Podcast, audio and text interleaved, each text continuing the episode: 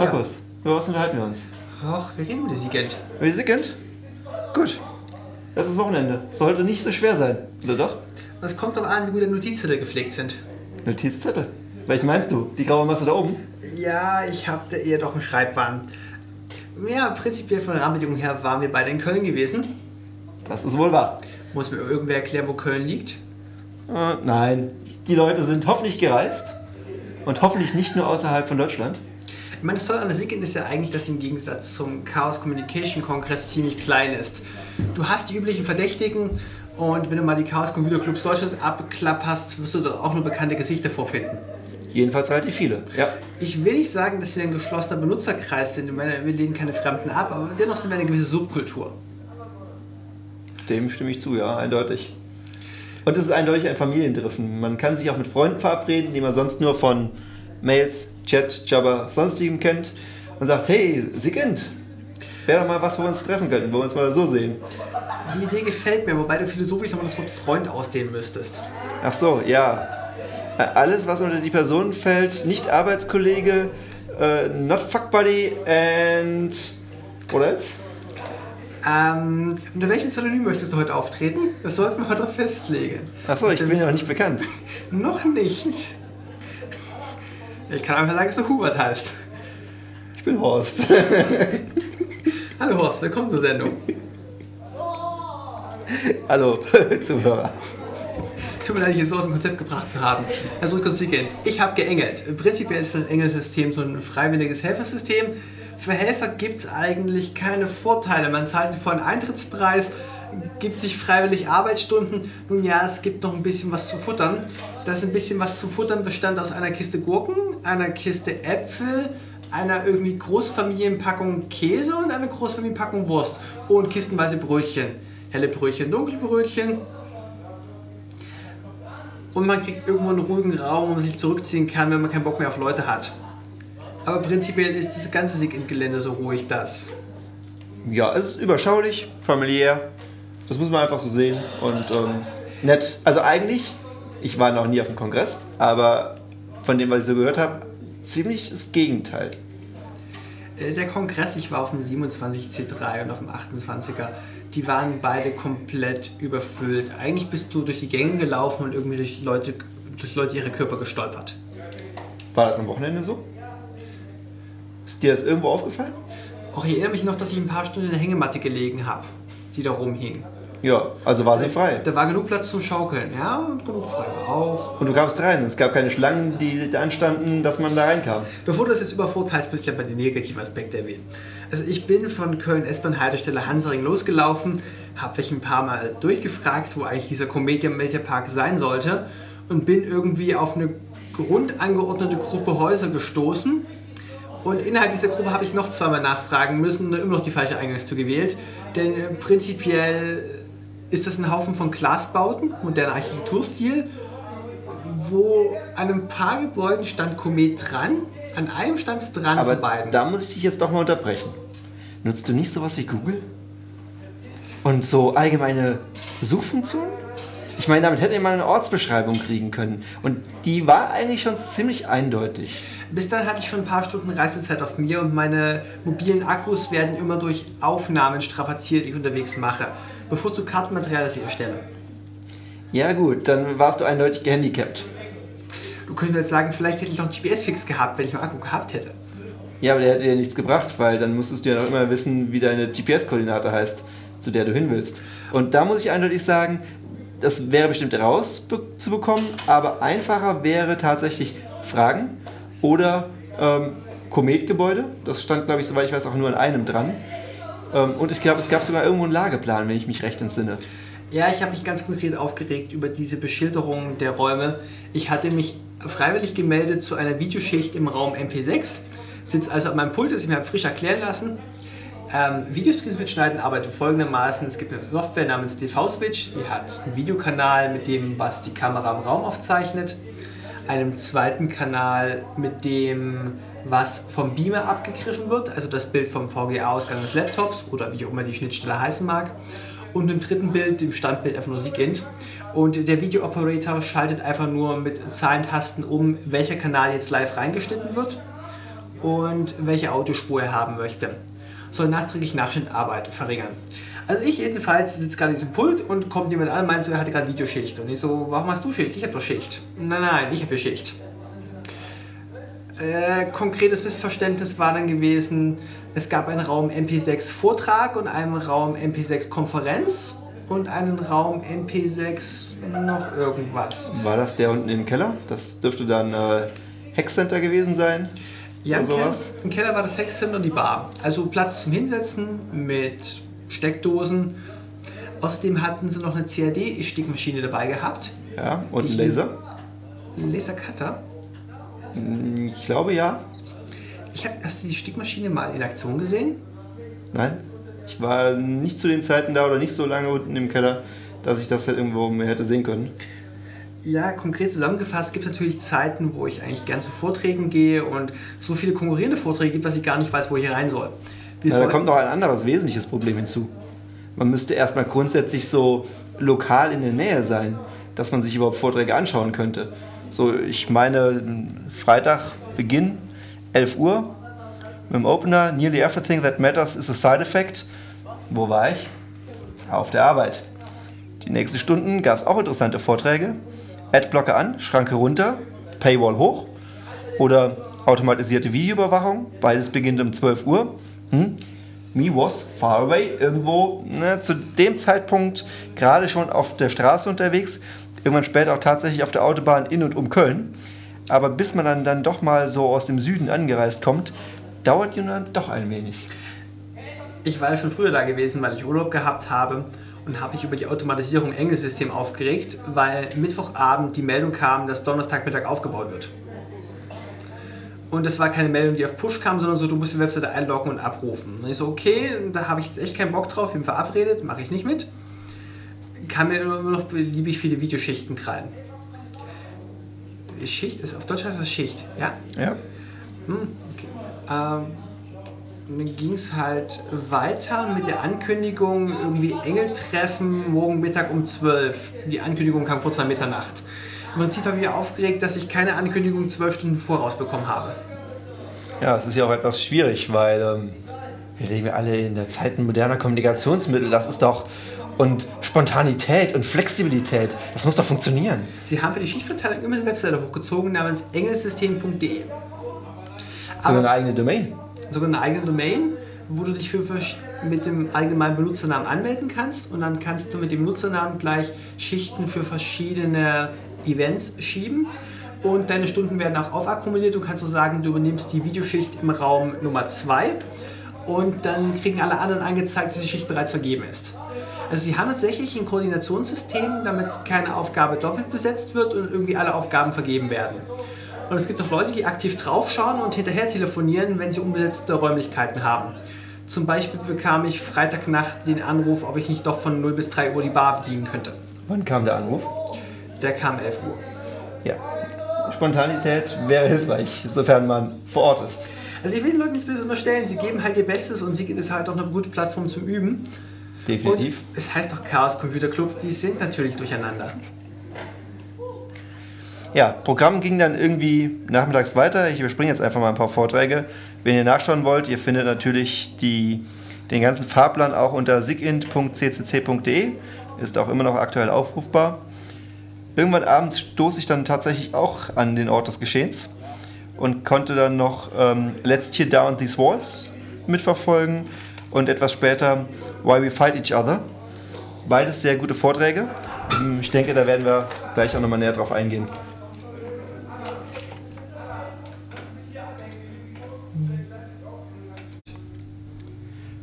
Ein paar Nachrichten wollen wir euch natürlich auch nicht vorenthalten. Ähm, mein Favorit für zwischendurch, immer mal wieder, Fefe, wie sollte es anders sein? Geht vielen bei euch bestimmt auch so. Und ein Artikel von dieser Woche, genauer genommen vom Juli, den 9.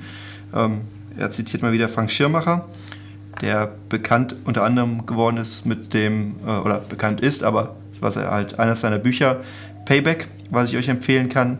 Ähm, da schreibt er, der, dieser Frank Schirmacher in der FAZ, ähm, Die aktuelle Kindergeneration wächst als erste damit auf, dass ein Großteil aller Aspekte ihres Lebens irgendwo digital erfasst und archiviert worden sind.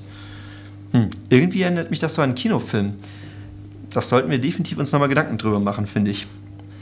Und auch das Buch von Frank Schirmacher ähm, mit Payback, das geht darum, warum wir im Informationszeitalter gezwungen sind, das zu tun, was wir nicht wollen und wie wir die Kontrolle über unser Denken zurückgewinnen, kann ich euch nur empfehlen. Das sind so zwei Punkte, die ich euch da schon mal nennen wollte. Außerdem habt ihr vielleicht mitbekommen, dass die Londoner Polizei irgendwie doch ein wenig Geld zu viel hat. Immerhin haben sie 4 Millionen Pfund, das sind so irgendwie 5, und irgendwas Millionen Euro, äh, für ein Jahr rund um die Uhrüberwachung für Julian Assange, naja, ich sag mal, rausgepulvert haben. Äh, das sind so irgendwas mit 10.000 Euro pro Tag. Das ist schon ähm, nicht unerheblich, würde ich sagen. Man könnte sicherlich eine ganze Menge anderes mit dem Geld anfangen. Und auch erst vor kurzem haben sie angefangen, sich mal Gedanken darum zu machen, wer das eigentlich zahlt. Denn aktuell zahlt das die ähm, britische, also die, die Londoner Polizeibehörde, MET oder sowas heißt die, glaube ich. Die Lösung dafür nennt sich ganz einfach mehr Topfsystem. Wir haben Sachen, die aus deinem Geldbeutel abfließen, Sachen, die aus meinem Geldbeutel abfließen sagen wir einfach mal vereinfacht, Sachen, die aus deiner äh, Freundin Geldbeutel abfließen, wobei jetzt keine Minderheiten bemängeln wollen, vielleicht ist deine Freundin ja auch ein Mann. Ah, ja. Also dieses Mehrtopfsystem mit Budgets und Verwalten sollten wir in einer anderen Radiosendung wieder auffassen. Das werden wir bestimmt tun. Du sprachst mich ja schon darauf an. Eine andere kurze Info, natürlich auch Quelle Fefe. Ähm, Medien werden erstmals als korrupter wahrgenommen als öffentliche Verwaltungen und Parlament. Respekt, habt ihr gut geschafft. Mehr fällt mir dazu ernsthaft nicht mehr ein. Ich weiß gar nicht, warum du heute so zynisch bist. Oh, guck mal, ein dreiköpfiger Affe. Ich und zynisch? Ach, Quatsch. Okay, zu den positiven Nachrichten. Die NASA, die Behörde mit den vier Buchstaben, hat endlich den Schweif unseres Sonnensystems nachgewiesen. Wie? Dafür haben die bis jetzt gebraucht? Ja, sie haben jetzt nachgestellt, dass die Modelle, die man bisher hatte, ganz gut sind, denn die Sonne spuckt ja Partikelströme in alle Richtungen, wobei die Auswurfgeschwindigkeit am Äquator langsamer ist als an den Polen. Deswegen bildet auch die Sonne mit ihrem Sonnenwind ein eigenartig geformtes Magnetfeld aus. Also, also Partikelfeld. War eigentlich nicht der Punkt, sie konnten es jetzt nachweisen, sondern sie haben es endlich geschafft, ihre Modelle so weit anzupassen und zu verifizieren, dass sie stimmen. Sollten wir nochmal über den Ablauf wissenschaftlicher Arbeit reden. Wir beide betrinken uns jetzt heftig und stellen fest, erste Theorie, alles dreht sich um mich. Im Laufe der nächsten paar Tage müssen durch Versuche und Hypothesen das Zeug nachgewiesen werden. Also stellen wir beide, äh, stellen beide fest, ich stelle fest, alles dreht sich um mich und du stellst auch fest, alles dreht sich um dich. Die Frage ist, wie kann sich alles um uns beide drehen, wenn wir doch getrennt voneinander sind? Naja, solange du dich um mich drehst und ich dich. Ah, nee, das funktioniert nicht. Das gibt überschneidende Kreise. Also haben wir festgestellt, die Hypothese, alles dreht sich um mich, ist vielleicht ein bisschen vereinfacht. Wir müssen das Modell verkomplizieren. Hm. Und das machen wir so lange, bis wir irgendwann langsam an diesem Prozess werden. Und dann irgendwann vielleicht doch feststellen, wir haben noch was vergessen, wir müssen an dem Modell wieder was ändern? Das wäre ja gemein, aber ist tatsächlich der übliche Weg. Na gut. Dann haben Sie wieder was rausgefunden. Hervorragend, NASA. Ja. Wusstet ihr eigentlich auch, dass allein in den USA so um die 80.000 Gefangene in Einzelhaft sitzen? So, nicht nur mal für ein Stündchen oder so in die Ecke stellen und schäm dich, sondern so richtig. Keine Kommunikation, keine sozialen Kontakte, nada. Also, ich möchte mir das nicht vorstellen und ich möchte das auch nicht ausprobieren. Die USA probieren das an 80.000 Leuten aus. Quelle, wer ahnt das? Fefe. Und natürlich, USA bietet reichlich Stoff für naja, sagen wir mal, Nachrichten, zu denen man recht sarkastisch sein kann. Ähm, es gibt nicht nur die NSA. Ihr kennt auch bestimmt auch Chevron. Auch die haben, naja, sagen wir mal, leichte Ambitionen, äh, Informationen zu erhalten, zu denen sie eigentlich jetzt nicht so direkten Zugang bekommen sollten. Für alle, die In Chevron diesem Fall. kennen, äh, Mineralölkonzern plus X. Ja, so könnte man es ziemlich gut zusammenfassen. Ähm, vor allen Dingen Mineralölkonzern, der da so letztens, äh, naja, ein, ein leichteres Umweltproblem hatte. Lässt sich natürlich auch im Internet nachvollziehen. Ich habe jetzt da keinen direkten Link zu, ich habe es nur gelesen gehabt, deswegen unsichere Angabe. Jedenfalls hat Chevron da ein, ein Gerichtsverfahren am Hals. Natürlich, wie sollte es anders sein, ein paar Ökoaktivisten auf der anderen Seite. Und Chevron hat sich anscheinend jetzt durchgesetzt auf IP-Adressen und Metadaten dieser Ökoaktivisten Zugang oder ja, diese zu erhalten. Ähm, Google, Microsoft, Yahoo waren da, glaube ich, genannt. Das heißt, nicht nur von jetzt an und in Zukunft, sondern rückwirkend auch die letzten neun Jahre. Und damit lässt sich ja doch ein, naja, durchaus sehr pikantes Profil erstellen, wer eigentlich da der Gegner ist, ohne dass man vorher Namen kannte. Ähm, ich weiß nicht, ob das so geschickt ist, ob wir das tatsächlich so wollen. Jedenfalls vermute ich, dass wir uns in den nächsten Jahren, Jahrzehnten eindeutig mit diesen Problematiken noch viel, viel mehr auseinandersetzen müssen. Und zum Schluss noch ein kurzer Link von Ranga Yogeshwar. Kennt ihr bestimmt auch, viele wahrscheinlich eher vom Gesicht her, so wie es mir letztens wieder ging. Ähm, Moderator aus dem Fernsehen. Er und Frank Schirmer haben sich auf der Phil Cologne über Massenabhören ähm, ja, diskutiert, zusammengesetzt und diskutiert. Auch den Artikel werde ich noch lesen. Ich vermute, da gibt es wieder reichlich Input, denn beide stehen eigentlich dafür, gute Diskussionen zu liefern, gute Inhalte, also gute Denkanstöße zu liefern und das sollte man sich auch nochmal zu Gemüte führen. Ich komme jetzt einfach mit der ganz bösen Behauptung. Wenn du sagst, dass unsere Welt böse ist und richtig gemein, aber sie konsistent böse und gemein ist, also überall gleichmäßig verteilt, du kein Referenzsystem hast, woher willst du sagen, dass es besser gehen könnte? Weil wir es uns vorstellen können, dass es besser gehen könnte? Papalapap. Leute träumen in verschiedenen Zuständen. Im Schlaf, unter gewissen Suchtmitteln. Ja, unter gewissen Suchtmitteln. Das führt uns eigentlich wieder zurück zum ähm, letzten Vortrag, letzten Timeslot der SIGINT. Da ging es unter anderem über Drogen. Du hattest was zum Thema Essen gehört. Ja, das war derselbe Vortrag. Essen, Drogen und, naja, das, was wir Nerds, Hacker, wie auch immer, alle in diese Zielgruppe fallenden, deutlich wenig oder inkonsequent tun, schlafen? Das kommt drauf an. Wir hatten auch schon Sendungen zum Thema luzides Träumen und wir haben da auch über polyphasischen Schlaf geredet. Okay. Auch darüber, sich bewusst Zeit zu nehmen und regelmäßig zu gleichen Zeiten schlafen zu gehen? Was glaubst du denn ist die Hauptstörquelle daran, Leute vom Schlafen abzuhalten? Koffein? Koffein gibt es in verschiedenen Zuführungen, zum Beispiel als heißes Koffein in Form von Kaffee, als kaltes Koffein in Form von Mate-Tee oder als Club-Mate, als Eistee-Verarbeitung. Gibt es auch noch in Cola, schwarzen Tee, grünem Tee. Pillen? Also in Form von äh, konzentrierten Schluckwaren? Also mir hatte meine Freundin empfohlen, mir solche Pillen zuzulegen, hat gemeint, könnte mir wahrscheinlich äh, helfen, einfach wach zu bleiben und mich in Ruhe auf die Sache zu konzentrieren. Das war eigentlich mein eigentliches Problem gewesen. Und ich laufe halt in die Apotheke und kündige halt am Tresen an, dass ich Ko Koffeintabletten haben möchte. Und der Apotheker bricht mir gegenüber Lachen aus und meint, sie müssen nicht glauben, dass es ihnen im Studium hilft. Aber bitte sehr, da sind die Tabletten. Ja, er wird wohl Erfahrung damit haben. Sein Studium dürfte ja auch nicht zu kurz gewesen sein. Was kannst du mir noch über das Thema Essen erzählen? Ja, dann müsste ich nochmal zurückspringen. Irgendwo habe ich vielleicht auch die Punkte offen und wir sollten hier nochmal einen Cut machen und das gleich anfügen.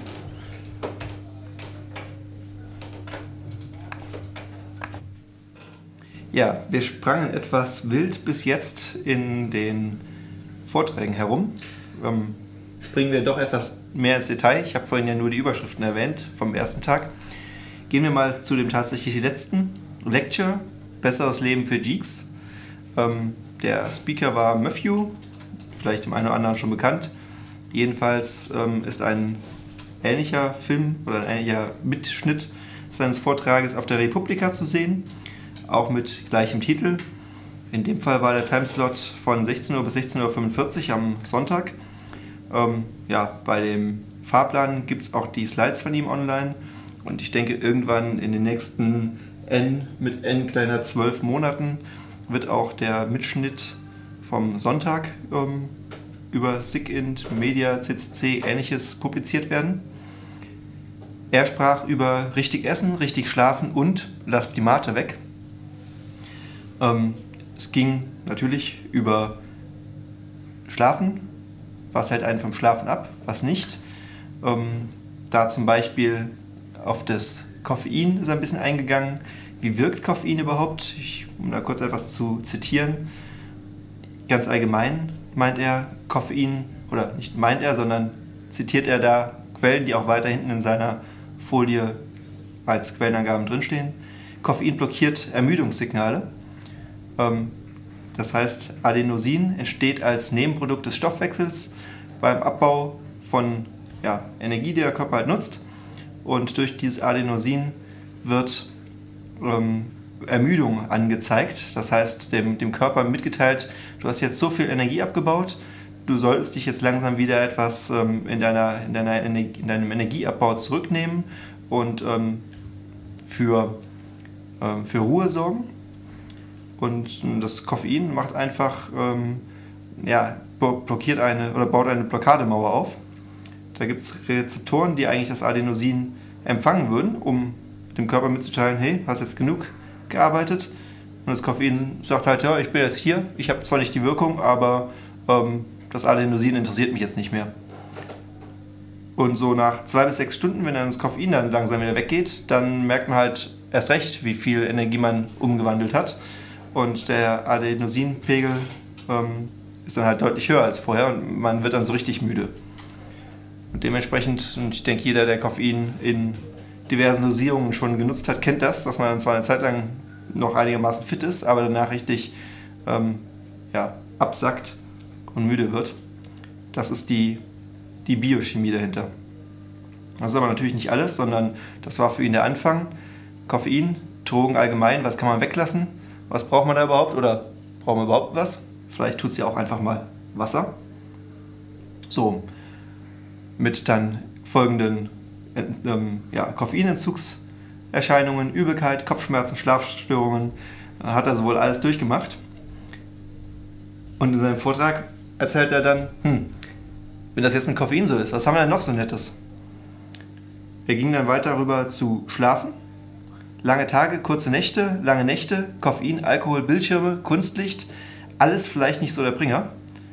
Und wir sollten unseren Schlaf doch eigentlich viel mehr wertschätzen, uns gezielt hinsetzen, Zeiten nehmen, Zeiten setzen, in diesen Zeiten gezielt hacken, gezielt kochen, gezielt irgendetwas tun, was wir uns vorgenommen haben, aber auch genau in diesem Zeitfenster. Und danach auch wieder abschalten, Ruhephase und weitermachen.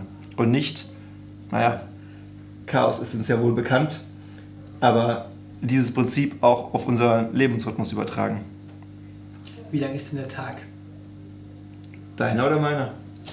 Oh, eine gute Frage. Mein Tag ist ja gerade müde. Naja, am Betracht der Uhrzeit, des Lichtpegels von draußen und hier drin, würde ich sagen, er geht stark zur Neige. Weiß ja aktuell keiner, wie spät es ist. Na gut, jetzt kann man es vielleicht abschätzen. Jedenfalls geht er in seinem Vortrag dann auch noch auf Nahrungsmittel ein, über Zucker, Getreide, Obst, Fleisch und ähm, Diäten à la Paleo. Ähm, Was sind Paleo-Diäten? Frag mich nicht, er, er hat es nur kurz erwähnt. Ähm, ich muss es mir auch nach anlesen, ich weiß es nicht. Ich vermute irgendwas mit mehr Fleisch, weniger andere Dinge und so nach urzeitlicher ähm, Ernährungsweise, aber ich bin überfragt. Ja, sein, seine Folie, seine sehr gut gemachte Folie, ähm, steht online neben, oder ist online auf, sein, auf dem Fahrplan verlinkt.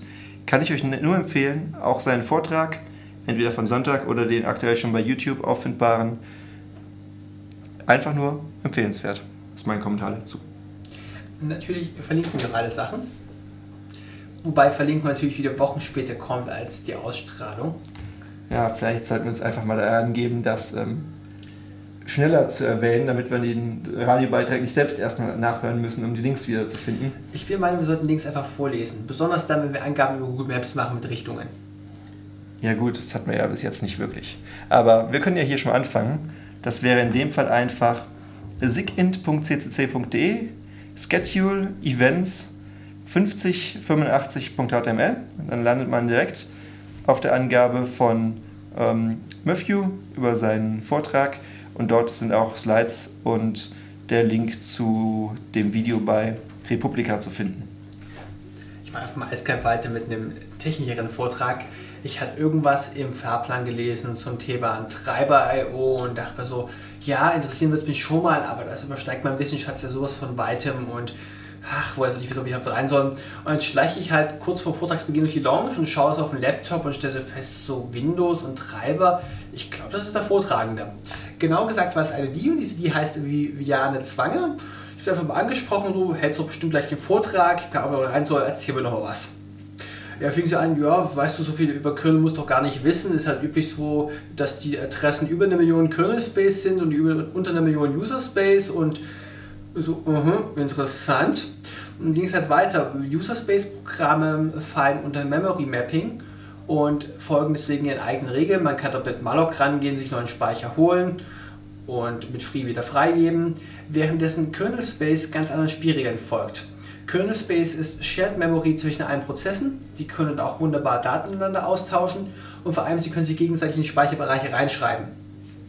Was dazu führt, dass wenn man irgendwo so ein Kernel-Modul reinlädt und wieder rausnimmt und jemand anderes versucht, den Speicher zuzugreifen, dass es zu ganz bösen Konkurrenzerscheinungen kommen kann. Man kennt sie allgemein als Blue-Free. Und jetzt fing sie halt an äh, zu erklären, wie das Windows-Treiber eigentlich funktioniert, dass es Buffer-Treiber gibt, unbuffert und welche unter NIDA.io laufen. Zum Beispiel sowas wie Festplattenzugriffe wäre ganz typisch unbuffert. Man möchte direkt darauf zugreifen, Performance zu sparen. CD-ROM-Laufwerke würde eher unter Buffered laufen. Und Sachen, die richtig High Performance brauchen, die kriegen überhaupt keine Steuerungslogik mehr vom Betriebssystem, indem man sie in diese Kategorie ordnet, die laufen unter NIDA.io dann sollte man auch wissen, was man tut. Und dann ging es weiter, so ein Treiber muss sich irgendwie eine API anmelden, hat dann sogenannte Major Functions, die exportiert zum Beispiel äh, config, read, write und beliebig viele Minor Functions. Er hat halt ein Beispiel erklärt, am Beispiel des Windows-Treibers, diesen System Beep von sich gibt, wenn die Fehlermeldung aufkommt. Einfach nur erklärt, was dieser Treiber eigentlich kann hat mal gezeigt, wie man den analysieren kann, wie man bei den vielen Sachen, die er macht, rausbekommt, welche Funktion der eigentlich aufruft und hat immer beim Laden und Entladen gewarnt, also Treiber laden ist kein Problem, aber Treiber im laufenden Zustand entladen riskiert halt, dass ein fremder Prozess auf den Speicherbereich zugreift und es dann zum Crash kommt. Wenn ihr den Crash unbedingt provozieren wollt, ist ganz einfach. Nehmt einen Treiber, zum Beispiel einen Netzwerktreiber, der noch Daten offen stehen hat, die ihr schreiben muss und ladet ihn einfach aus. Hat er dann angefangen, diesen System Beep zu manipulieren, den auf andere Frequenzbereiche zu bringen, einfach nur um zu demonstrieren, so das kann man machen. So das Hello World der Treiber, wir manipulieren System Beep, um dann direkt mal den TCP-Treiber anzugreifen. Das spezielle Beispiel war gewesen, wir haben irgendwo in unserem TCP-Stream einen String namens Äpfel und ersetzen einfach mal durch den String Pilze. Und hat dann wunderbar an der Google-Suche, die live bei jedem Buchstaben äh, sie aktualisiert, eingegeben Pilz bis Z ist sie gekommen und danach gab es einen schlagartigen Sprung, wir waren auf Äpfel. War ein sehr lustiges Beispiel, wie man Sachen manipulieren kann. Erinnere mich an den alten Proxy, der die Worte CDU und SDP gegeneinander ersetzt hat. Sollte man eigentlich was für ein Firmennetzwerken einsetzen? Also war. Durch was dann ersetzen? Durch Leer Strings? Nein, du tauscht einfach CDU und SPD gegeneinander aus und schaust, ob das jemandem auffällt. das wird doch keinem auffallen, das ist doch bekannt. Die Frage ist, kann man sie einfach ignorieren. Deswegen leerer String. Wir könnten so, führt uns Leere, führt uns nichts, führt uns nicht weiter. Wir könnten auch diese ganze Sexismusdebatte trollen, indem wir einfach Mann durch Frau ersetzen und ein paar andere gendertypische Wörter einfach gegeneinander austauschen. Dann wäre nur die Frage, wir bräuchten wieder NSA-Kapazität, um das an den richtigen Stellen auch zu verteilen, dass andere es zwangsnutzen müssten. Also ich habe direkt mal fragen müssen, also prinzipiell steht da vorne dann plötzlich ein kleines Mädchen und erzählt einer Bande von Linux-Nutzern etwas über Windows-Treiber-Entwicklung. Da hätte im Publikum keine Chance gehabt zu widersprechen. Aber alle saßen gespannt da, haben sie gedacht, so wann crasht die Maschine endlich? Wir warten drauf. Ähm, jetzt ein paar zu bringen, das Ganze läuft unter WinDDK, das Driver Development Kit. Und sie hat gemeint, sie schmeißt irgendwann mal ihren Quellcode raus, allerdings hat sie aktuell Angst, dass jemand damit Kilo schreibt. Ja, das wäre auch ähm, fatal. Die sinnvollste Anwendung ist es natürlich, sein Tastaturlayout entsprechend umzumappen, bis nur noch sinnvolle Tasteneingaben möglich sind. Sie kam da mit dem speziellen Beispiel an, bei ihrer Schwester am Laptop sei wohl die L-Taste kaputt gegangen. Sie hat irgendwo gefragt, so, die Tab-Taste brauchst du dir eigentlich allzu häufig? Ich fix das mal eben. Sprich, ersetze L durch Tab, äh, Tab durch L, wie auch immer. Ja, da gibt es mehrere Schichten, die auf dem Keyboard-Treiber oben drauf liegen und das manipulieren können. Aber eigentlich dachte ich sowas an alternative Tastaturlayouts, zum Beispiel Neo 2. Na, für mich klingt das eher so nach kurzem Zeitsprung zu einem Vortrag auf der SIGINT letztes Jahr. Ähm, da gab es das Problem, dass ein, ich glaube es war ein Mädchenname, ein Sonderzeichen hatte, ein E mit Apostroph obendrauf, ich weiß es nicht mehr, irgendwas in die Richtung. Und ähm, sich zwei freundliche Menschen halt gedacht haben, gut, wir nutzen das doch mal als Gelegenheit, ja, eine, eine Soft, einen One-Key externen Button zu bauen, der genau diesen einen Buchstaben grundsätzlich immer und überall per Treiber einbindet. Dass man ihn nicht per irgendwelchen komischen Sonderzeichenkombinationen oder Tastenkombinationen suchen muss oder wissen muss, sondern dass er halt immer per se da ist. Und daraus ein Gerät entwickeln, Mikrocontroller, Programm schreiben, war jetzt nicht so wahnsinnig schwer. Auch ein Gehäuse dazu zu ähm, konstruieren ging noch. Dann haben sie sich gedacht, okay, was passiert denn, wenn wir das Ganze jetzt verkaufen wollen? So richtig als Produkt in Deutschland, nicht als Bausatz, Bastel, Bausatz, sondern vollständig. Ähm, was kommt denn so alles dazu? Und Ihre Erfahrungen dazu haben Sie letztes Jahr ähm, in einem Vortrag verarbeitet. Kurz zusammengefasst, für Kleinprojekte oder Kleinprodukte, die wenig Geld kosten, ist es nahezu unmöglich, denn man wird von so viel Bürokratie inklusive Abfallwirtschaft, Müllgebühren, die im Vorhinein zu entrichten sind äh, und auch nicht gerade geringe ähm, Beträge dann aufweisen, geradezu erschlagen, dass man kaum Möglichkeiten hat, da mal ja, Kleinserien tatsächlich als, als Fertigprodukt ähm, mit allen rechtlichen Rahmenbedingungen vollständig zu verkaufen. Ich persönlich gewinne ja den Eindruck, dass unser Wirtschaftssystem darauf aufbaut, Großkonzerne mit ihrer Verwaltungsstruktur und dem vielen Geldeinsatz zu fördern und dass es deswegen klammheimlich Nischenprodukte unterdrückt, die für gewisse Kundenkreise, wie sagen wir mal uns, geeignet wären. Ja, das mit den Buchstaben und den Doppelzeichen soll man vielleicht mal erklären. Irgendwo im ASCII-Satz ist ein Kleinbuchstabe E mit einem Betonungsstrich links unten nach rechts oben definiert. Alternativ dazu kann man das Ganze auch aus zwei Buchstaben zusammensetzen, und zwar nämlich dem Todeszeichencharakter Betonungsstrich links unten nach rechts oben, gefolgt vom Buchstaben E. Und das Programm, das gerade die Schrift rendert, muss diese beiden übereinander rendern. Und der Plan hier war, diese Tastenkombination, die ich drücken muss, direkt an einen, ja, an einen einzelnen Taster, also im Grunde war es ein Mikrocontroller, äh, auch noch recht schön per USB beschreibbar, also ein nettes Spielzeug, ähm, so zu konfigurieren, dass er mit diesem einen Taster, den dieser Mikrocontroller nur hat, per USB das Signal weiterliefert, das Betriebssystem das erkennt, quasi als ja, externe Tastatur mit einem Taster und man nicht diese, diesen Affengriff da lernen muss ähm, oder im Kopf halten muss, sondern einfach nur, ja, I have my special key. Ricky hat mir mal in Vietnamesisch erklärt, welche Betonungszeichen es gibt. Vietnamesisch ist ja die einzige Sprache, die mit lateinischen Buchstaben arbeitet und versucht, das, was an fehlenden Silben fehlt, über Betonungszeichen wieder rauszuholen. Dann kriegst du auch mehrere Betonungszeichen mit einem Buchstaben drüber. Zum Beispiel hatten wir das O mit dem Dach und dem links unten nach rechts oben Betonungsstrich. Also du kriegst eine Wellenlinie oben drauf und musst halt wissen, wie der dementsprechend ausgesprochen wird. Wie du das konkret eingibst von der Neo, gibt die Folge von Betonungszeichen gefolgt von Buchstaben, auf denen sie gerendert werden sollen, ein. Das heißt, diese Tastatur dort könnte eigentlich jede beliebige westliche Tastatur sein? Ähm, wir machen das normalerweise über Neo 2. Das sieht extra Betonungsstriche verschiedener Art vor. Ganze, ah, okay. ganze Tastatur hat drei Betonungstasten, die jeweils mit ihren vier Modifier-Keys. Dann kriegst du zwölf verschiedene Betonungszeichen hin. Ähm, ich bin ganz froh, dass ich das N hier finde. Das brauche ich doch gelegentlich mal als Tildezeichen. Klingt mal nach einem Konzept, das ich mir auch anschauen sollte. So rein prinzipiell. Ansonsten finde ich Betonungszeichen eigentlich eher verwirrend. Ich verzichte lieber drauf. Ja, usual. Man mag sie auch nicht in Dateinamen drin haben. Genauso wie Umleute. Ach, so Dinge, die einfach dann plötzlich ein O statt ein Ü schreiben, damit man den Dateinamen auch schön auf ASCII-Zeichensystemen lesen kann. Wenn wir schon bei Datentrash sind. Datentrash gehört nach slash dev slash DSP, der Digital Signal Processor. Wir hatten einen Vortrag äh, Musik mit Compilern. Ja, den gab es.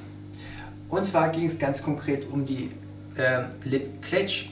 Unser Vortragender hat einfach mal erzählt, wie man verschiedene Instrumente synthetisieren könnte. Er ist nicht darauf eingegangen, wie man die Geige synthetisieren könnte, aber prinzipiell, wie elektronische Musik funktioniert, wie Signalverarbeitung arbeitet. Und kam dann an mit einer Menge sogenannte Domain-Specific Languages, zum Beispiel C-Sound, das man benutzen kann, um Musik in Parametern zu beschreiben, die nachher synthetisiert wird. Geht dann weiter in so Sachen wie MIDI, wo man eine Menge vordefinierte Instrumente hat und deren Tonspuren und dann lokal auf dem Zielgerät interpretieren lässt. Und er kam an mit, er hat da mal selbst was geschrieben, was äh, irgendwie viel einfacher funktioniert. Ja, schon mal vielleicht einen Vortrag? Ja. Ähm, ich kann dich da jetzt nicht unterstützen. Ich war bei dem Vortrag nicht anwesend. Ich kenne ihn nicht. Ich vergesse immer, wie ich unterwegs gewesen bin.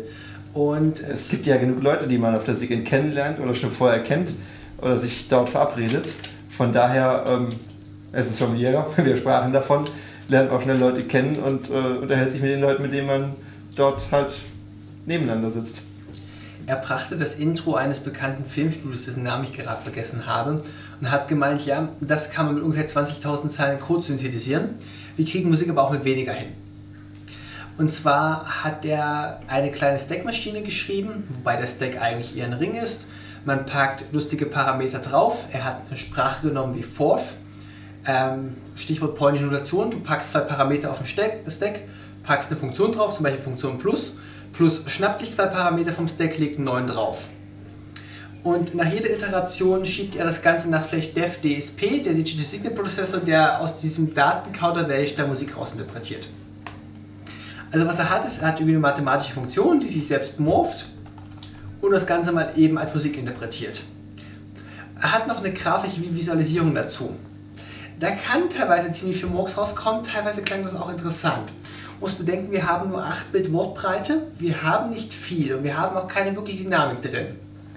Per Zufall interessanter Kram rauskommt oder gibt es durchaus ähm, naja, Muster, mit denen man arbeiten kann, wo man weiß, dass da Interessantes rauskommt? Ähm, er ist dann raufgekommen mit, er packt die erste Formel auf dem Stack, nimmt er eine binomische Formel, nimmt dir ein Polynom, Entengrades, nimm dir eine beliebige andere Funktion und lass die mit der Zeit selbst durchmorphen und hör dir an, was rauskommt. Hat er sowas getan? Als Beispiel? Hast der du das gehört? Der hat live vorgeführt, wie das Programm arbeitet. Und auch dessen grafische Visualisierung und hat noch ein Editor geschrieben, damit man diese Formeln, während sie interpretiert werden, noch bearbeiten kann, um zu schauen, welche Auswirkungen Parameteränderungen haben. Die Beispiele, die er so gebracht hat, die ihr dann gehört habt, wie klangen die so? Was war so dein Eindruck? Sie klangen wie typisch elektronische Musik. Ähm, wenn du mal ein synthetisiertes Instrument mit dem eines Meisterhandgespielten vergleichst, wirst du feststellen, der Meister hat beim Streichinstrument so viele Möglichkeiten, diesen Bogen zu führen, wenn der Ton einfach nur anfängt, dass du wahnsinnig viele Dynamikunterschiede rausholen kannst. Ähm, 8-Bit-Musik ist einfach nur Ton an oder Ton aus. Das heißt, synthetisierte Musik wird eigentlich sich immer platt klingen. Ich muss mal Raimund zu einer Radiosendung überreden, Musik, Musik und Musiksampling. Damit hätten wir dann ein neues Thema. Wir müssen wieder mal einen Termin finden. Ich mag nur auf zwei seiner Originalquellen linken. Das eine war Discovering Novel Computer Music als PDF. Und das andere war countercomplexblogspot.com Some Deep Analysis of Online of One-Line Music, also äh, Analyse einzeiliger Musik. Und um sein Projekt abzuschließen, hat er natürlich ein Quellcode und das Binary rausgebracht im Stichwort libglitch. Glitch wie ausrutschen. Dann stellt sich mir noch die Frage, auf welchem System habe ich denn eventuell einen DSP zur Verfügung? Ich, ich habe spontan mal meinen Rechner kontrolliert. Hm. DevDSP. nicht vorhanden. Die. Linux-Systeme sollten es haben, spätestens dann, wenn du ALSA-OSS installiert hast. So, Das mag vielleicht fehlen. So Distributionen wie Ubuntu verzichten mittlerweile darauf mit dem Stichwort, das ist veraltet, das braucht man nicht mehr. Also DevDSP ist ein Verzeichnis, das können beliebige Datenmengen reinschieben und sie werden als Oktette als Musik interpretiert. Was ist dann die Ausgabe? Läuft das direkt automatisch auf äh, über ALSA und lässt sich über ALSA routen? Läuft das Ja. auf die Lautsprecher, auf Line? Sollte über ALSA auf deine Lautsprecher laufen. Oder auf das, wohin ALSA es halt schiebt, wenn du zum Beispiel ein Kabel eingesteckt hast. Okay.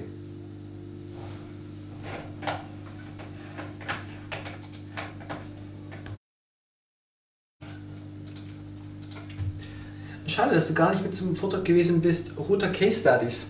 Hab heute auf Heiß eine schöne Schlagzeile gefunden. D-Link muss Sicherheitslöcher in bla bla bla.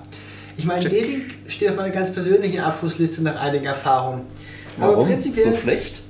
Also ich meine, aktuell wüsste ich kein Gerät von D-Link, das ich mehr habe, aber ich habe sie mal eine Zeit lang eigentlich als, m, naja, sagen wir mal, verwendbare Heimgeräte genutzt.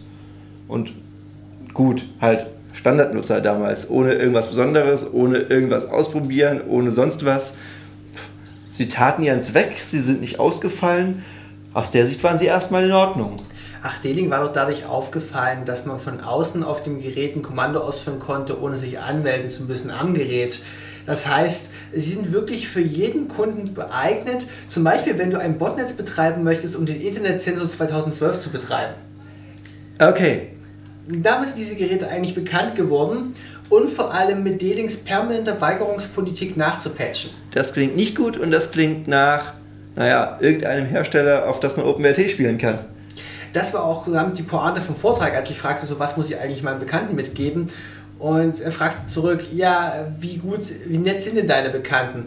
Weißt du, mach dir die Mühe, nimm einen Router, spiel ein alternatives Betriebssystem auf. Wir alle kennen das alternative Betriebssystem, dessen Name jetzt genannt werden wird. Und er hat gemeint, du hast ein schönes Leben.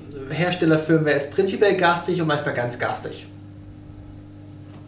Und zwar ganz konkret hieß der Vortrag Router Case Study von ähm, Michael Meissner, kurz MM, und er hat mal beschrieben, warum er eigentlich mit Routern arbeitet, dass sie einfach billige Hardware sind, die er sich als Privatperson leisten kann, um da mal verschiedene Angriffstypen auszuprobieren und zu schauen, wo die Router nachgeben. Hat außerdem erzählt, wenn er Sicherheitslücken findet, wie er die Hersteller meldet, mit welcher wahnsinnigen Ignoranz Hersteller dann zurückantworten, nämlich gar nicht. Wie es dann an heiße Security gemeldet hat, die dann auf den Druck ausgeübt haben, bis das gefixt hat. Und bei der Gelegenheit fällt natürlich immer der Punkt Full Disclosure, wo mir die D-Link-Schwachstelle zuerst ins Auge gefallen ist. Also ich habe davon mitbekommen über Full Disclosure und über heiße. Und jetzt plötzlich hatte ich diesen Mann, der dieses ganze Wissen verbrochen hat, plötzlich vor mir stehen und erzählt mir halt, wie er verschiedene Werkzeugen wie Metasploit, ähm, Shonen HQ, Aerodan, Next Generation rangeht und versucht, diese Geräte aufzumachen, wie er auf Embedded Linux es versucht, an der Shell ranzukommen, rauszufinden, was da eigentlich für eine Hardware drin steckt, indem er sich eigentlich irgendwelche Sheets runterlädt, die beschreiben, was dann Hardware verbaut sein könnte. Dann kommt man ungefähr auf den Befehlssatz, auf den Satz von Binaries, kann so Sachen machen wie Cross-Kompilieren und kann mit diesen Geräten sehr viel Spaß haben. Vor allem, wenn man die einmal zerlegt hat und man weiß, wie einfach das ist, weiß man auch, wie viel Spaß man mit fremden Geräten haben kann. In dem Moment kam mir spontan die Idee, läuft eigentlich der Java-Prozess auf MIPS-Architektur?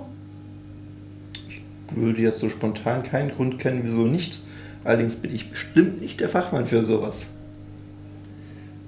Hm, die Java-Programmierer, die ich kenne, wissen darüber auch nicht viel zu berichten. Ich würde einfach mal erwarten, Oracle vor allem tut es nicht, vielleicht tut es ja in OpenJDK. Aber warum würdest du Java auf dem Router ausführen lassen? Ich Warum will man Java ausführen lassen? Ähm, Halt nur, weil es manche Programme gibt, die halt schon da sind, die Dinge tun, die man gerne hätte, aber ich weiß nicht, ich persönlich bin da kein Freund von. ich sollte mal eine Sendung über Apache Cassandra, eine verteilte Datenbank mit Ausfallsicherheit und beliebig hoher Skalierbarkeit machen. Eins der Programme, die mir komplett durchgetüftelt sind, aus irgendeinem Unfall halt in Java geschrieben wurden. Ja gut, da hast du dann ein Beispiel. Also ja, es gibt manchmal Programme, die sind einfach in der Programmiersprache und du musst sie halt nehmen. Es ist manchmal einfacher, irgendwie die Umgebung für das Programm zurechtzufrickeln, als das Programm neu zu schreiben.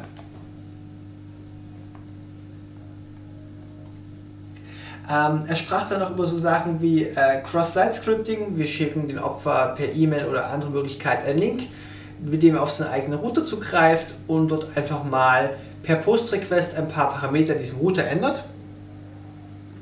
Auch beliebtes, einfaches Angriffsszenario. Ähm, er sprach von UPnP Universal Plug and Play.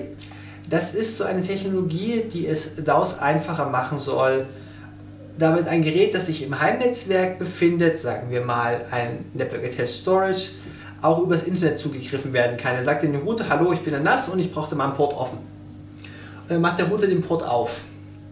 Was alles, was relativ einfache Bedienbarkeit ist, ist sicherheitstechnisch ein Nightmare. Und er hat halt verschiedene Beispiele gezeigt, wo er überall Angriffsstellen findet, wie er das systematisch abklopft und eigentlich war es ein richtig guter Vortrag gewesen.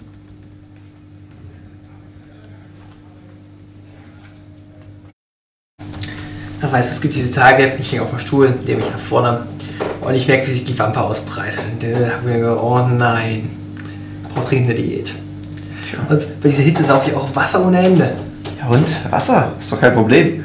Überleg dir mal, das wäre jetzt Cola. Okay, das war schon wieder beim Koffein von eben, aber in dem Fall dann doch eher der Zucker. Das wäre dann doch etwas mehr. Aber Wasser? Wasser ist ein ziemlich gutes Transportmittel. So sieht's aus. Und das ist eigentlich die perfekte Überleitung zu einem fast letzten Timeslot von Sonntag. Nämlich der Timeslot genau vor dem von Matthew über Drogen, Essen, Schlafen. Nämlich Drop C.R.O.P. Wir stellen mal kurz das Umfeld vor. Also gehalten hat ihn Jens Hauslage. Jens kann sehr gutes Edutainment und Jens arbeitet beim Deutschen Zentrum für hm? Deutschen Zentrum für Luft- und Raumfahrt und zwar genau gesagt als Biologe. Ja, wofür braucht man in der Raumfahrt eigentlich Biologen? Und ja, die Sache ist ganz einfach. Auf der internationalen Raumstation hat man ein paar Probleme. Zum Beispiel scheiden Menschen Sachen aus, zum Beispiel Urin. Urin hat die Eigenschaft, der ist irgendwie leicht basisch gegenüber Wasser. Eigentlich ist es ein Abfallprodukt Beispiel hat Spieler gesagt, sie testen mit synthetischen Urin. Menschlicher Urin gehört zur Gefahrenklasse 2. Man weiß nicht so genau, was drin ist. Und vor allen Dingen könnte es auch irgendwas sein, was eben halt nur so in, in, in kleinen Spuren drin ist oder eben halt von Produzent zu Produzent unterschiedlich, ähm, dummerweise vielleicht noch ansteckend, das heißt, ja, entsprechend schutzbedürftig. Ähm, man müsste es, um für Versuche geeignete Versuchsparameter zu haben, es in irgendeiner, naja, halbwegs äh, konsistenten, vergleichbaren äh, Zusammensetzung haben. Ähm, das macht es alles schwierig und daher für die ersten Versuchreihen alles ähm, ja, wohlpräparierte Laborparameter. Abgesehen davon, dass unser System hier aus einem, ähm, naja, Perlenhalter durch Galaxis würde mir sagen, es war auch ein Labor. Es war so die Antwort auf alle Fragen, äh, nannte sich Erde. Äh, sowas nimmt man nämlich hier, so eine Handvoll Erde, und bastelt sich daraus sein System. Äh, wir müssen auch von vorne anfangen. Er fängt an bei der Raumstation, bei Urin. Und eigentlich geht es darum, dass man Sachen verwerten möchte, zum Beispiel Abfälle. Also eigentlich ist ein Komposthaufen noch eine ganz gute Idee. Das stimmt. Das Problem an so einem Komposthaufen ist, man schmeißt das Zeug darauf, es verrottet ein paar Jahre. Verrottung braucht irgendwie Sauerstoff, diese ganzen Fäulnisprozesse. Das heißt, es ist auch nicht so ganz lebensfreundliche Umgebung, zumindest nicht für das Leben, so wie wir es kennen. Ja, ähm, unter Umständen stinkt es durchaus. Ähm, man hat es nachher dann als, ähm, naja, geschichteten Haufen typischerweise irgendwo liegen. So, wenn ich mich mal an den Garten meiner Eltern erinnere. Ähm, dieser muss dann auch noch irgendwie zerlegt werden, gemischt werden. Dinge, die zwischendurch drin liegen, nicht abbaubar sind oder, naja, bis jetzt noch nicht so weit sind, also Knochenreste oder sowas, größere Steine, ähnliches, müssen wieder raussortiert werden, um den Rest dann irgendwie schön verteilt wieder im Garten verteilen zu können. Aber eigentlich ist der Kompost doch eine ganz gute Idee. Kann ich das nicht ein bisschen schneller haben? Ich will keine fünf Jahre auf frische Erde warten. Frische Erde ist gut für Pflanzen. Also schneller als fünf Jahre, bitte. Gut. Also nehmen wir doch Kropf. Wir reden eigentlich jetzt über Stoffkreisläufe in geschlossenen Systemen. Also sagen wir Laborbedingungen, sagen wir eine Raumstation oder sagen wir einfach ganz normal geschlossenes System Erde. Ja, als Beispiel nannte er auch geschlossenes System ähm, Nahrungsmittelproduktion. Viele ähm, Bauern gehen dazu über, Beispiel Tomaten, ähm, aber auch andere ähm, ja, Gemüse, Salate, Pflanzen, ähnliches in, ähm, naja, sagen wir mal, definierten Systemen zu züchten, äh, Gewächshäusern, die, also ein Beispiel war, dass viele Salate einfach gar keine Erde mehr gesehen haben, sondern auf irgendwelchen äh, Steinwollen wachsen oder anderen Böden, die einfach ähm, zwar die Nahrungsmittel bereitstellen, aber letztendlich für eine, eine Großmengenproduktion viel einfacher zu warten, zu pflegen, ähm, zu organisieren sind. Du kriegst die Pflanzen auch einfacher versorgt, wenn du einfach deren Wurzel mit Wasser gelöst mit den richtigen Nährstoffen besprühst. Und was anderes braucht denn die Pflanze? Sie braucht Licht, Platz, Wasser und ihre Nährstoffe. Wasser für den Transport, daher ja auch unsere nette Überleitung. Und damit ist die Pflanze doch eigentlich zufrieden. Also bleiben wir beim Wasser, bei unserem schönen Transporteur. Aber wie kriegen wir jetzt Wasser und festen Komposthaufen übereinander? Also nehmen wir erstmal an, wir haben unseren Abfallstoff in klein. Dann müssten jetzt irgendwie verschiedene Bakterienkulturen kommen, unterschiedliche Abfallstoffe, unterschiedliche Bakterienkulturen, unterschiedliche Reifestadien vom Komposthaufen, noch andere Kulturen. Wir brauchen eigentlich einen ganzen Satz von Bakterien, um das Zeug jetzt mal richtig zerlegen zu können. Aber Bakterien gibt es genug. Ja, da gibt es zum einen Bakterien, die Sauerstoff mögen, da gibt es Bakterien, die Sauerstoff hassen, soweit, dass sie mit Sauerstoff nicht leben können. Sauerstoff, starker Oxidator, kann ja nicht unbedingt jedes Lebewesen oder jede Lebensform mit umgehen. Also brauchen wir etwas, was möglichst beides bietet, möglichst mit Flüssigkeit umgehen kann. Also bieten wir diesen Bakterien einen habitablen Lebensraum, es nennt sich Lava. Lava ist das Zeug, was wir beim Gärtner bekommen, so kleine Steinchen mit großen, großen Poren. Na, eigentlich ist Lava noch etwas anderes. Lava ist eigentlich einfach nur eine Gesteinsform, die in meiner Gegend, der Vulkaneifel, dann durchaus sehr bekannt ist als ähm, ja, ein, eines, eine Gesteinsform, die eben halt die Vulkane in die Gegend geworfen haben. Ähm, sehr porös, dadurch eine extrem große Oberfläche bilden oder eine extrem große Oberfläche haben. Und genau die ist es eigentlich, die wir haben wollen. Genau, denn diese Oberfläche bietet Bakterienstämmen die Möglichkeit zu siedeln und hat auch tiefe Höhlen, in denen sich Bakterienkulturen vermehren können, die ohne Sauerstoff auskommen wollen. Das heißt, es ist der perfekte Lebensraum für Bakterien, die wir eigentlich im Komposthaufen haben wollen.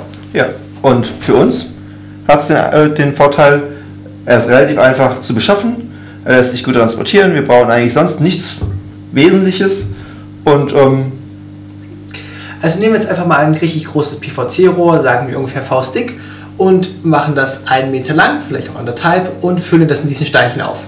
Ja, ein Sieb unten rein, also irgendetwas, was weiterhin wasserdurchlässig ist, aber dass unsere Steine nicht rausfallen. Vielleicht auch in mehreren Ebenen oder einmal durchgehend, je nachdem, welche Möglichkeiten man hat. Also von der Konstruktion her erstmal relativ simpel. Wir bräuchten auch einen großen Behälter unten drunter, quasi einen, einen Wasserpuffer, ähm, in den das Wasser dann reintropfen kann. Um, ein bisschen Schlauchmaterial, eine Pumpe, beispielsweise eine Aquariumpumpe, die ja, mit wenig Strom möglichst lange läuft und kontinuierlich unser System in dem Sinne am Laufen hält, dass wir eine kontinuierliche Wasserbewegung haben und durch diesen Rieselungsprozess des Wassers durch das Rohr, durch die oder über die Steine hindrüber ins Wasser wieder rein auch Sauerstoff eingetragen wird. Ähm, diese, genau, die Bewegung hat mehrere Gründe. Einerseits müssen wir Nährstoffe durch die verschiedenen, so durch die verschiedenen Ebenen der Lava transportieren. Andererseits, äh, wenn das Wasser steht, dann bilden sich Lebensräume, in denen einige Bakterienstämme besser gedeihen, dann haben wir Fäulniseffekte drin, die wir eigentlich nicht haben wollen. Ja, Fäulniseffekte werden auch in dem Sinne arg unpraktisch, dass, weil genau die Effekte es sind, die eigentlich Wasser dazu bringen, dass es äh, ja, kippt, also dass es anfängt zu faulen, zu stinken. Und genau das Stinken wollte man ja eigentlich vermeiden. Wir wollten ja ein System haben, das man in abgeschlossenen ähm, Umgebungen, abgeschlossenen Systemen betreiben kann.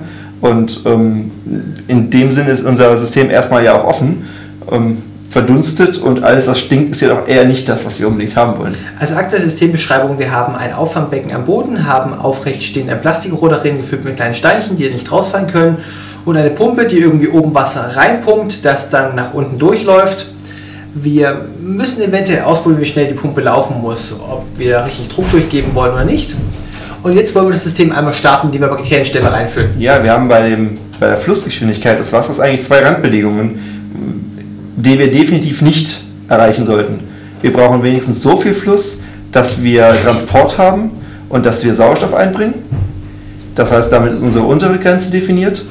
Und wir sollten definitiv nicht so viel Fluss haben, dass wir im Grunde eigentlich eher einen Hochdruckreiniger haben, der uns ähm, durch die Fließgeschwindigkeit des Wassers alles schmögelt und reinigt und abspült. Da können unsere Bakterien ja dann auch nicht mehr mit leben und werden äh, im Schleudertrauma durchs Wasser befördert. Bakterien sind eigentlich äh, ziemlich harte Kulturen. Einige vermehren sich über Sporen. Sporen halten sich ewig lange. Das heißt, wenn wir einfach nur einen Löffel Erde aus dem Garten nehmen und raufkippen, haben wir so ziemlich von jeder Bakterienkultur, die wir brauchen, ähm, das passende Bakterium drin. Ja, Bakterien ein passendes Startsystem ist vorhanden. Was wir dann brauchen, ist vor allen Dingen Wärme und Zeit. Das Zeitfenster, von dem Jens so sprach, sind naja, 20 bis 30 Tage. Da ist schon eine deutliche Steigerung der ähm, Anzahl der Bakterien im Wasser mit entsprechenden Messmethoden nachvollziehbar. Und so ab 30, 40 Tagen haben wir dann ja, relativ stabile Systeme, ähm, die wir dann füttern können. Ähm, ja, also Bakterien sind ja relativ robust, aber auch die müssen innerhalb der Säule, wenn oben mehr Nährstoffe reinkommen und nach unten hin Nährstoffe schon ziemlich stark verdaut sind, also unsere Abfallstoffe eigentlich weiter verdaut sind, auch die müssen ihren Lebensraum in der Säule finden und das muss ich erstmal räumlich einstellen, welches Bakterium wo gut Überlebenschancen hat. Ja, und die Systeme oder die Bakterien haben auch den schönen Vorteil, selbst wenn man irgendwann mal etwas in diesem System ändern sollte, ähm, die Erde, die wir reingetan haben, die Bakterien, die dort in dieser Erde drin waren, die sind ja irgendwann mal irgendwie wieder hingekommen. Die Bakterien sind robust und in irgendeiner Form, in irgendeiner Konzentration sind sie vorhanden. Selbst wenn in unserem System nachher ganz schwankende Bedingungen haben, von dem einen Nährstofftyp mehr, von dem anderen Nährstofftyp weniger, es wird nie so sein, dass irgendetwas komplett abhanden kommt. Nur die Anzahl der entsprechenden Bakterien wird sich dem anpassen, was gerade an Nährstoffquelle, an, also an, an Vorprodukten ähm, in geeigneter Anzahl oder in geeigneter Menge zur Verfügung steht, um davon zu leben und es umzuwandeln. Das Gleichgewicht hat ein Bias, aber dieser Bias ist nie ganz im Anschlag. Diese Säulen werden dann mit Nahrung angefüttert. Nahrung war ein Beispiel Harnstoff gewesen. Im krassesten Fall hat er gesagt, ja, man kann auch ähm, ein Fleischkäsebecken reinwerfen. Ja, oder einen Burger. Da gab es ein nettes Bild. Da waren Tomaten drauf, da kommen wir vielleicht später noch dazu. Ähm, Tomaten in zwei große, zwei mittlere, zwei kleine Tomaten und unten drunter steht ganz frech, wir waren mal ein Burger. Fand ich ja doch ganz nett. Ich meine, so ein System, wir tun etwas rein und wir kriegen etwas raus aus unseren Pflanzen, wieder mit Nahrungsmitteln versorgt, mit Nährstoffen versorgt. Klingt eigentlich nach der besten Versorgung für meine Pflanzen daheim. Oder für ein großes Gewächshaus oder für die Raumstation. Wir haben ganz viele Anwendungen. Lass uns kurz die Funktionsweise zu Ende erklären. Also nachdem wir jetzt diesen biologischen Filter haben, der irgendwie Schwebeteilchen zumindest auf dieser Größe filtern kann, brauchen wir noch ein bisschen mehr im Kreislauf. Zum Beispiel könnten wir in diesem Wasservorratsbecken Fische halten. Fische sind so ziemlich Allesfresser. Zumindest ja, einige Arten. Zumindest einige Arten. Es gibt da durchaus Unterschiede, ganz klar. Es gibt Raubfische, es gibt ähm, kleine Fische, es gibt große Fische, Süßwasserfische, Salzwasserfische. Ähm, aber es gibt so nette Fische wie den Pangasius und eine äquivalente Sorte, die irgendwie in Afrika gefüttert wird. Tapia, Talipa, Ta. Ich erinnere mich nur noch daran, dass dieser Fisch mit Bananenblättern gefüttert wird und der, naja, er frisst sie halt auf. Das also scheinen auch Bananenblätter als Nahrungsmittel durchaus geeignet zu sein, äh, jedenfalls für diese Sorte und das ist eigentlich genau das, was wir suchen. Und im Fall unseres Fleischkäseweckens muss erstmal der Fisch reinkommen und diesen Wecken da irgendwie verkleinern, bevor er so klein ist, dass er von der Filterpumpe angesaugt werden kann und über diese Säule drüber geschoben wird. Die und, dann, und dann freuen sich wiederum unsere Bakterien, die, die sich natürlich an den Stücken, an den kleinen Stücken des Fleischwecken oder des Burgers oder was auch immer freuen, die sich aber genauso gut an den Ausscheidungen der Fische erfreuen. Wir sprachen ja vorhin von, dem, ähm, von der künstlichen, von der synthetischen Harnsäure. Bei Fischen sieht das natürlich nicht anders aus. Auch darüber freuen sich wieder einige Bakterienstämme. Und somit haben wir ein, ein, ein mehrdimensionales System, das sich durchaus selbst am Leben halten kann und bei geeigneter Fütterung auch noch Vorteil bietet im Sinne von ähm, entweder Wasser, nährstoffangereichertes Wasser für Pflanzen oder sogar als in, in größeren Dimensionen als ähm, ja, Aquarium zur Fischzucht. Also für die Raumstation ist es eigentlich so, ich möchte es auf der Erde einmal fertig machen, möchte es dann irgendwie in so eine Art Winterschlaf versetzen und hochbringen. Also Winterschlaf bei diesen Säulen wären erst die trocknen sie einfach aus. Wenn alles gut geht, dann überleben noch Bakterien oder zumindest Bakteriensporen, die später mal neue Bakterien, heißt konkret, austeilen können. Ja, sein, ähm, seine Zahl, die sind ja gerade am DLR am Forschen, ähm, war natürlich nicht so, dass dann von ähm, 100% der Systeme, die man in einen, in einen solchen Suspend für den Transport bringt, dann auch wieder 100% Leistungsfähigkeit danach erzeugen kann aber sie erreichen deutlich über, ich glaube 60 Prozent war 60 Prozent. Und ähm, damit sind wir ja doch in einem Bereich, wenn, ähm, ja gut, für die Raumfahrt muss man halt schauen, dass es halt Platz und was sonst alles optimiert wird, aber für andere Transporte, wo man natürlich nicht Wasser transportieren will, weil es einfach nur schwer ist und quasi überall in, naja, sagen wir fast beliebiger Menge verfügbar, ähm, will man ja nur das, das System an sich transportieren. Da ist doch 60 Prozent schon gar kein schlechter Startwert. Also wir haben jetzt einen transportablen Biofilter, der so ziemlich alles zerkleinerte verarbeiten kann. Er hat ein Beispiel noch genannt, wenn man Harnstoff reinkippt, dann ist er schon im ersten Durchlauf komplett rausgefiltert. Der Fleischkäsewecken hat wohl zwei Filterpumpenumläufe gebraucht, da war auch der nicht mehr nachweisbar. Und gesamt sagte er, dass man wohl 50% Düngemittel einsparen konnte durch dieses Filtersystem, das sich nur aus Harnstoff ernährt hat. Wenn man da noch eine ganze Menge mehr an Rohstoffen reinwirft zur Verarbeitung. Vor allen Dingen eben halt diversifizierter, sprich ähm, für das System, was man nachher Nahrungsmittel, Nährstoff, Nährstoff haben will, ähm, analysiert, was brauche ich, woraus kriege ich das, wie kann ich das herstellen, dementsprechend das vorher dem System zufüge, kann auch damit meine Zusammensetzung geändert werden und ähm, ja, ich kann Dinge minimieren. In den Versuchen, die bis jetzt erst gelaufen sind, ging es halt um synthetischen Harnstoff und die Verringerung der Düngemenge war um 50 Prozent. Ähm, der Vorgang war auch hier, dass man eben halt dann das Wasser wieder äh, entzogen hat. Das heißt, ähm, man hat Salzkristalle gebildet, die waren wieder deutlich einfacher zu transportieren, waren ähm, Schüttgut, als Schüttgut handhabbar und damit ähm, dem, vom Landwirt wie anderer Dünger auch ähm, verteilbar. Aktuell sind das hier natürlich alles Laborprozesse, äh, nicht in so wahnsinnig großen Mengen, ähm, aber von den Prinzipien her halt schon auch auf große Mengen übertragbar. Wenn einer von euch zu Hause nachzüchten möchte, die Tomatensorte hat er auch noch genannt, hört auf den Namen Mikrotina, hat wohl die NSA Nein, nicht die, die, NSA. Auch, auch wenn du NASA diese Woche bei diesem drei komischen Buchstaben dort hängen bleibst, wie ich auch. In dem Fall waren es vier Buchstaben und es war ein A mehr dabei. Es war die NASA. Dankeschön. Die NASA hat wohl Versuche gemacht und festgestellt, dass diese Pflanze für Entbehrlichkeiten und schlechte Lichtverhältnisse wohl unheimlich robust ist. Also Zeit mal wieder Tomaten zu züchten. Ja, die Frage ist, wo komme ich an diese Pflanzensorte ran? Ich meine, an Tomaten zu kommen ist kein Problem, aber an welche Tomaten? Es gibt so viele Tomatensorten, ausgerechnet an die Mikrotina zu kommen, halte ich für nicht so ganz einfach. Wobei, sie klingt ja schon interessant. Ihre Standfläche ist nicht so wahnsinnig groß. Die Größe der Pflanze selbst ist auch nicht so wahnsinnig hoch. Die, der Ertrag oder die Zeit von, ähm, des Pflanzenwachstums, bis die ersten Tomaten sichtbar sind, bis die ersten Tomaten reif sind, ist auch relativ zügig. Also alles äh, optimierte Dinge einer Universität in den USA, ich habe mal wieder den Namen vergessen, ähm, die eigentlich super gedacht sind für die Raumfahrt, die würden sich natürlich auch in meinem Wohnzimmer ganz gut machen. Nur, wir müssten erstmal da drankommen. Wenn nicht, dann halt selbst züchten. Hm.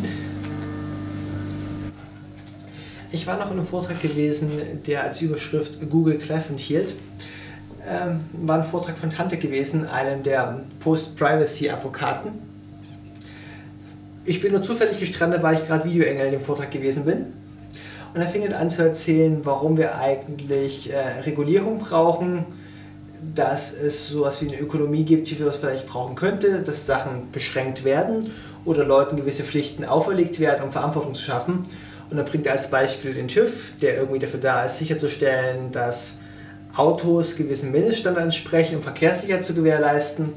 Fängt weiter an zu reden über Nuklearkraftwerke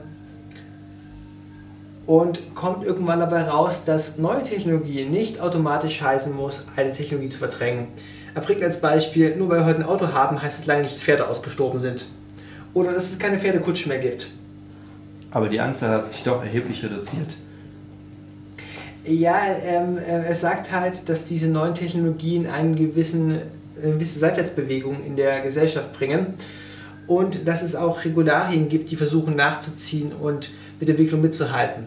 Es gibt Sachen, die wurden erst viel später reguliert, als dass sie entwickelt wurden. Und es gibt Sachen, er nennt zum Beispiel den Hacker-Paragraph, der war einfach ein voreiliger Schuss. Sein Stichwort dafür war gewesen, uh, Stupidity on an Enterprise Level. Ähm, er fängt dann weiter an zu erzählen, dass es Mehrzweckverwendung gibt, Stichwort Dual Use, militärisch und zivil. Und bringt dann als Beispiel noch Drohnen, die zwar von der Polizei benutzt werden können, um Demonstranten zu überwachen, aber wo bei Demonstrationen in Russland benutzt wurden, damit die Demonstranten beweisen konnten, dass sie nicht gewalttätig mit Prügeln angefangen haben. Also auch eine filmende Drohne an sich macht noch keine Aussage über deren Verwendung. Und sein Fazit ist, eine gute Regulierung sollte so sein, dass sie so wenig wie möglich reguliert, ein reales Problem löst, konsistent ist und eigentlich genau beschreibt, worauf sie auszielt. Er geht noch weiter mit so Stichworten wie Vertrauen und Privatsphäre.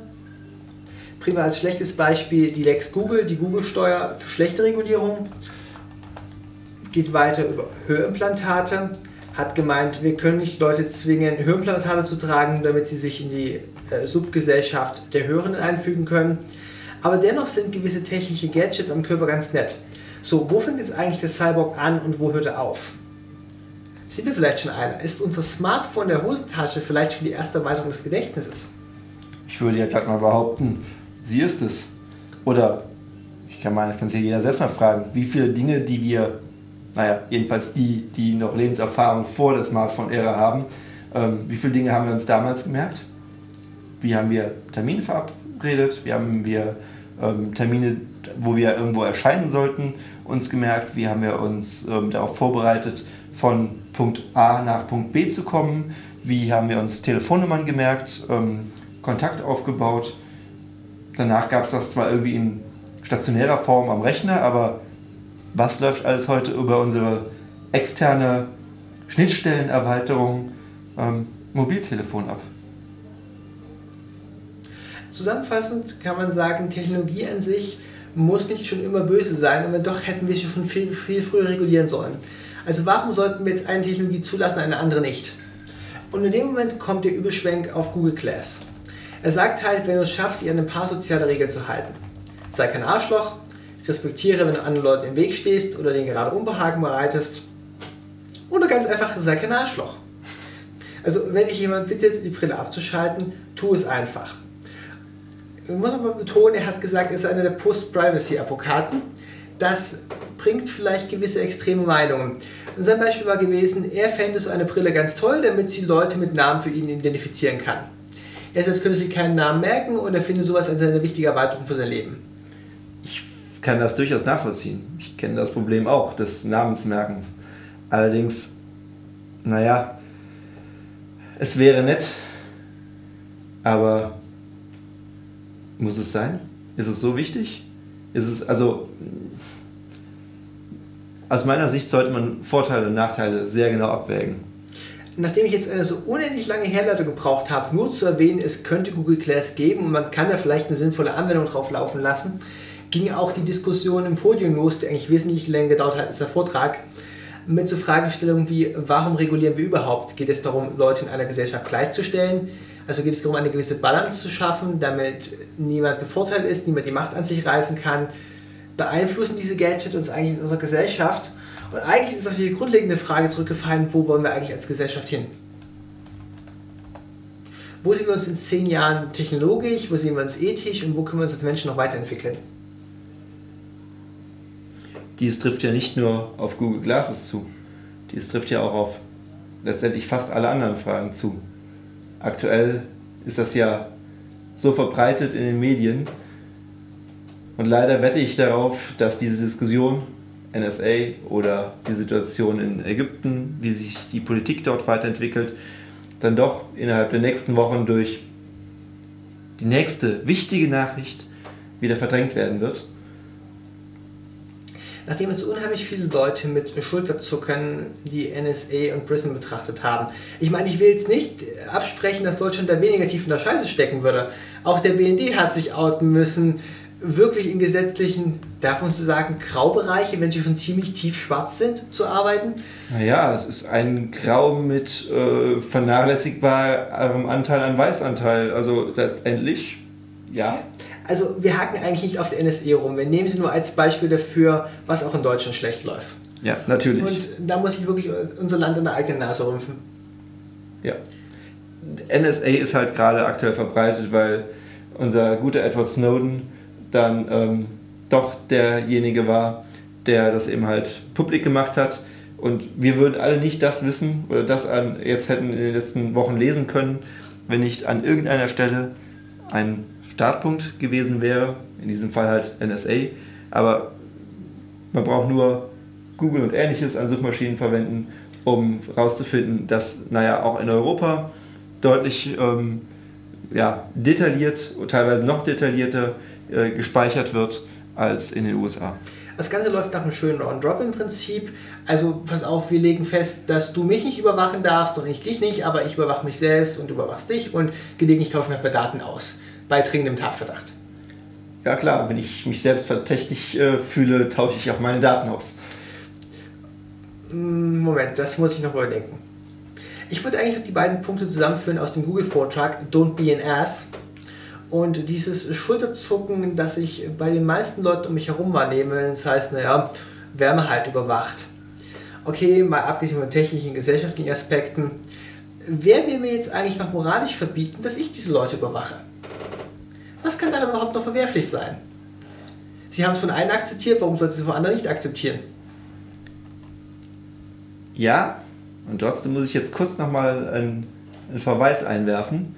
Ähm, Fefe, wie sollte es anders sein, ähm, hat einen Link, ich glaube gestern oder vorgestern war es, die Tage jedenfalls, ähm, dabei gebracht, dass durchaus auch äh, nicht Netz, ähm, intensivnetzaffine Menschen ähm, Probleme mit oder intensiven Kontakt mit Überwachungsorganen bekommen können. In diesem Fall schildert ein ähm, CDU-Mitglied, junge CDU, ähm, ja, eigentlich sonst relativ ähm, alltagskonform seine Erfahrungen, die dann durchaus mit Überwachung zu tun haben und welche Probleme sie quasi letztendlich für jeden Einzelnen von uns, ob nun irgendwo extremer Meinung oder nicht, per Zufall ähm, oder auch nicht, in, in solche, ja, oder an solchen Maschen hängen bleibt, auffällt und was sich plötzlich alleine durch Aufmerksamkeit von außen, in dem Fall durch Journalisten beispielsweise, ähm, im Leben ändern kann, was glimpflich ablaufen kann, aber noch lange nicht muss. Und die Aussage, naja, was habe ich schon zu verheimlichen? Sollen Sie doch meine E-Mails mitlesen? Ähm, hier dann doch zu eindeutig fast katastrophalen Problemen führen kann. Da ging es um eine Vorverurteilung durch die Medien und eine selektive Brandmarkung. Ja. Ich die jeden von uns treffen kann. Ich würde so mal die Punkte zusammen, die wir gelernt haben, dass eigentlich die Router von so ziemlich allen Herstellern quasi dem Schweizer Käse entsprechen, was die Sicherheit angeht. Und der breite Teil der Bevölkerung doch bereit ist, Überwachung zu akzeptieren. Wie willst du überhaupt noch jemanden moralisch dazu verurteilen, auf so ein Gerät eingebrochen zu sein? Welche Instanz bleibt dir noch? Ah, ich persönlich würde sagen, don't be evil, aber das reicht nicht mehr. Weil selbst wenn das der eine Punkt, die eine Sichtweise an etwas noch gut ist. Wer sagt denn, dass eine Kombination von guten Dingen nicht irgendwann auch schlecht ist? Ach, ich unterstelle ganz vielen Leuten gar nicht, dass sie böse sind oder böse Absichten hegen. Ich unterstelle ihnen nur genug Inkompetenz, um einfach Schaden anzurichten mit dem, was sie tun. Ich glaube, das muss man gar nicht erst unterstellen. Ich versuche immer noch die Möglichkeit zu haben, mich hier ganz leicht rauszuwinden. Also dieser Google Glass-Vortrag ging tatsächlich ganz wenig um Google Glass, aber war ethisch äh, für die Entwicklung unserer Bevölkerung eine interessante Diskussion. Aufzeichnung ansehen ist gut. Wir kommen langsam zu einem Ende, deswegen wird es Zeit, noch die letzten Vorträge anzuschneiden, die wenigstens erwähnenswert sind. Ein interessanter Vortrag war zum Thema Analog Computing, wobei analog nicht zwangsweise heißt analoge Computer, aber mit einer Rechenweise, die analogen Computern entspricht. Und zwar gibt es gewisse Sachen, die kann man in Hardware auf analogen Computern einfach regeln. Zum Beispiel Integr Integral- und Differentialrechnung. Äh, integrieren ist sowas ähnliches wie eine Summe. Und was ist jetzt anders, als bei einer Summe Elektronen in einem Kondensator zu zählen oder sagen wir Wasser in Eimern oder das lässt sich technisch ganz einfach umsetzen. Und deswegen gibt es bestimmte Rechenoperationen, die man mit analoger Hardware einfach schneller abgefackelt bekommt, als sie auf dem FPGA zu implementieren und dort in mehreren Iterationen durchlaufen zu lassen. Vor allem hat analoge Hardware den ungeschlagenen Vorteil, mit wenig Spannung auszukommen. Das heißt, wenn man rechenintensive Probleme hat, die man häufig rechnen muss, kann man damit viel elektrische Leistung sparen. Also behalten wir es im Hinterkopf als Rechnen für Spezialanwendungen. Ein weiterer Vortrag, auf den ich auch ganz kurz nochmal verweisen möchte, war noch am ersten Abend. Ähm, Lecture Why We Fight Each Other. Leider ist auf, dem, auf der Fahrplanseite keine Präsentation verlinkt. Ähm, es ging im Grunde darum, warum wir es hervorragend schaffen, uns im Netz und über das Netz zu streiten. Oftmals auch nicht unbedingt konstruktiv zu streiten, sondern das eher so ausarten lassen, dass daraus Shitstorms, Shitstorms entstehen. Ähm, ich bin sehr darauf gespannt, wann das oder da, dass das äh, Video, der Mitschnitt online kommt denn ähm, hier sind viele interessante Gedankengänge äh, aufgezeigt gewesen, ähm, was eigentlich gut funktioniert, ähm, was weniger gut funktioniert, wie die Prinzipien dahinter sind und der eine oder andere Lösungsansatz, wie wir es vielleicht vermeiden können, beispielsweise dadurch, dass wir uns sehr gesucht auswählen, wo wir in Diskussionen einsteigen und wo nicht ähm, oder wo wir Diskussionen auch einfach nicht weiter fortführen, weil sie eben einfach nur im sinn sinnlosen oder ähm, zeitfressenden äh, Gegeneinander arbeiten enden. Für mich auch interessant war gewesen der Vortrag zu Finn Fischer, der nicht mitgezeichnet wurde. Und zwar hat eine Gruppe aus zwei Leuten beschrieben, wie sie Finn Fischer getrackt haben, mit welchen Servern das Zeug kommuniziert, was es alles mitschneiden kann, wie sie überführt haben, dass entgegen der Darstellung von Gamma doch keine Demo-Software-Umlauf ist, sondern ein Produkt, das vollwertig war verkauft wurde, wie diese Software Schadroutine nachladen kann. Und dann haben sie auch mit gewissen Aktivisten Kontakt aufgenommen, die äh, von ihrem Regime verfolgt wurden und genau mit solcher Software angegriffen worden sind. Ich kann den Vortrag unheimlich schlecht zusammenfassen, weil ein Ereignis das nächste gefolgt hat und die generelle Lage ist einfach nur bedrückend.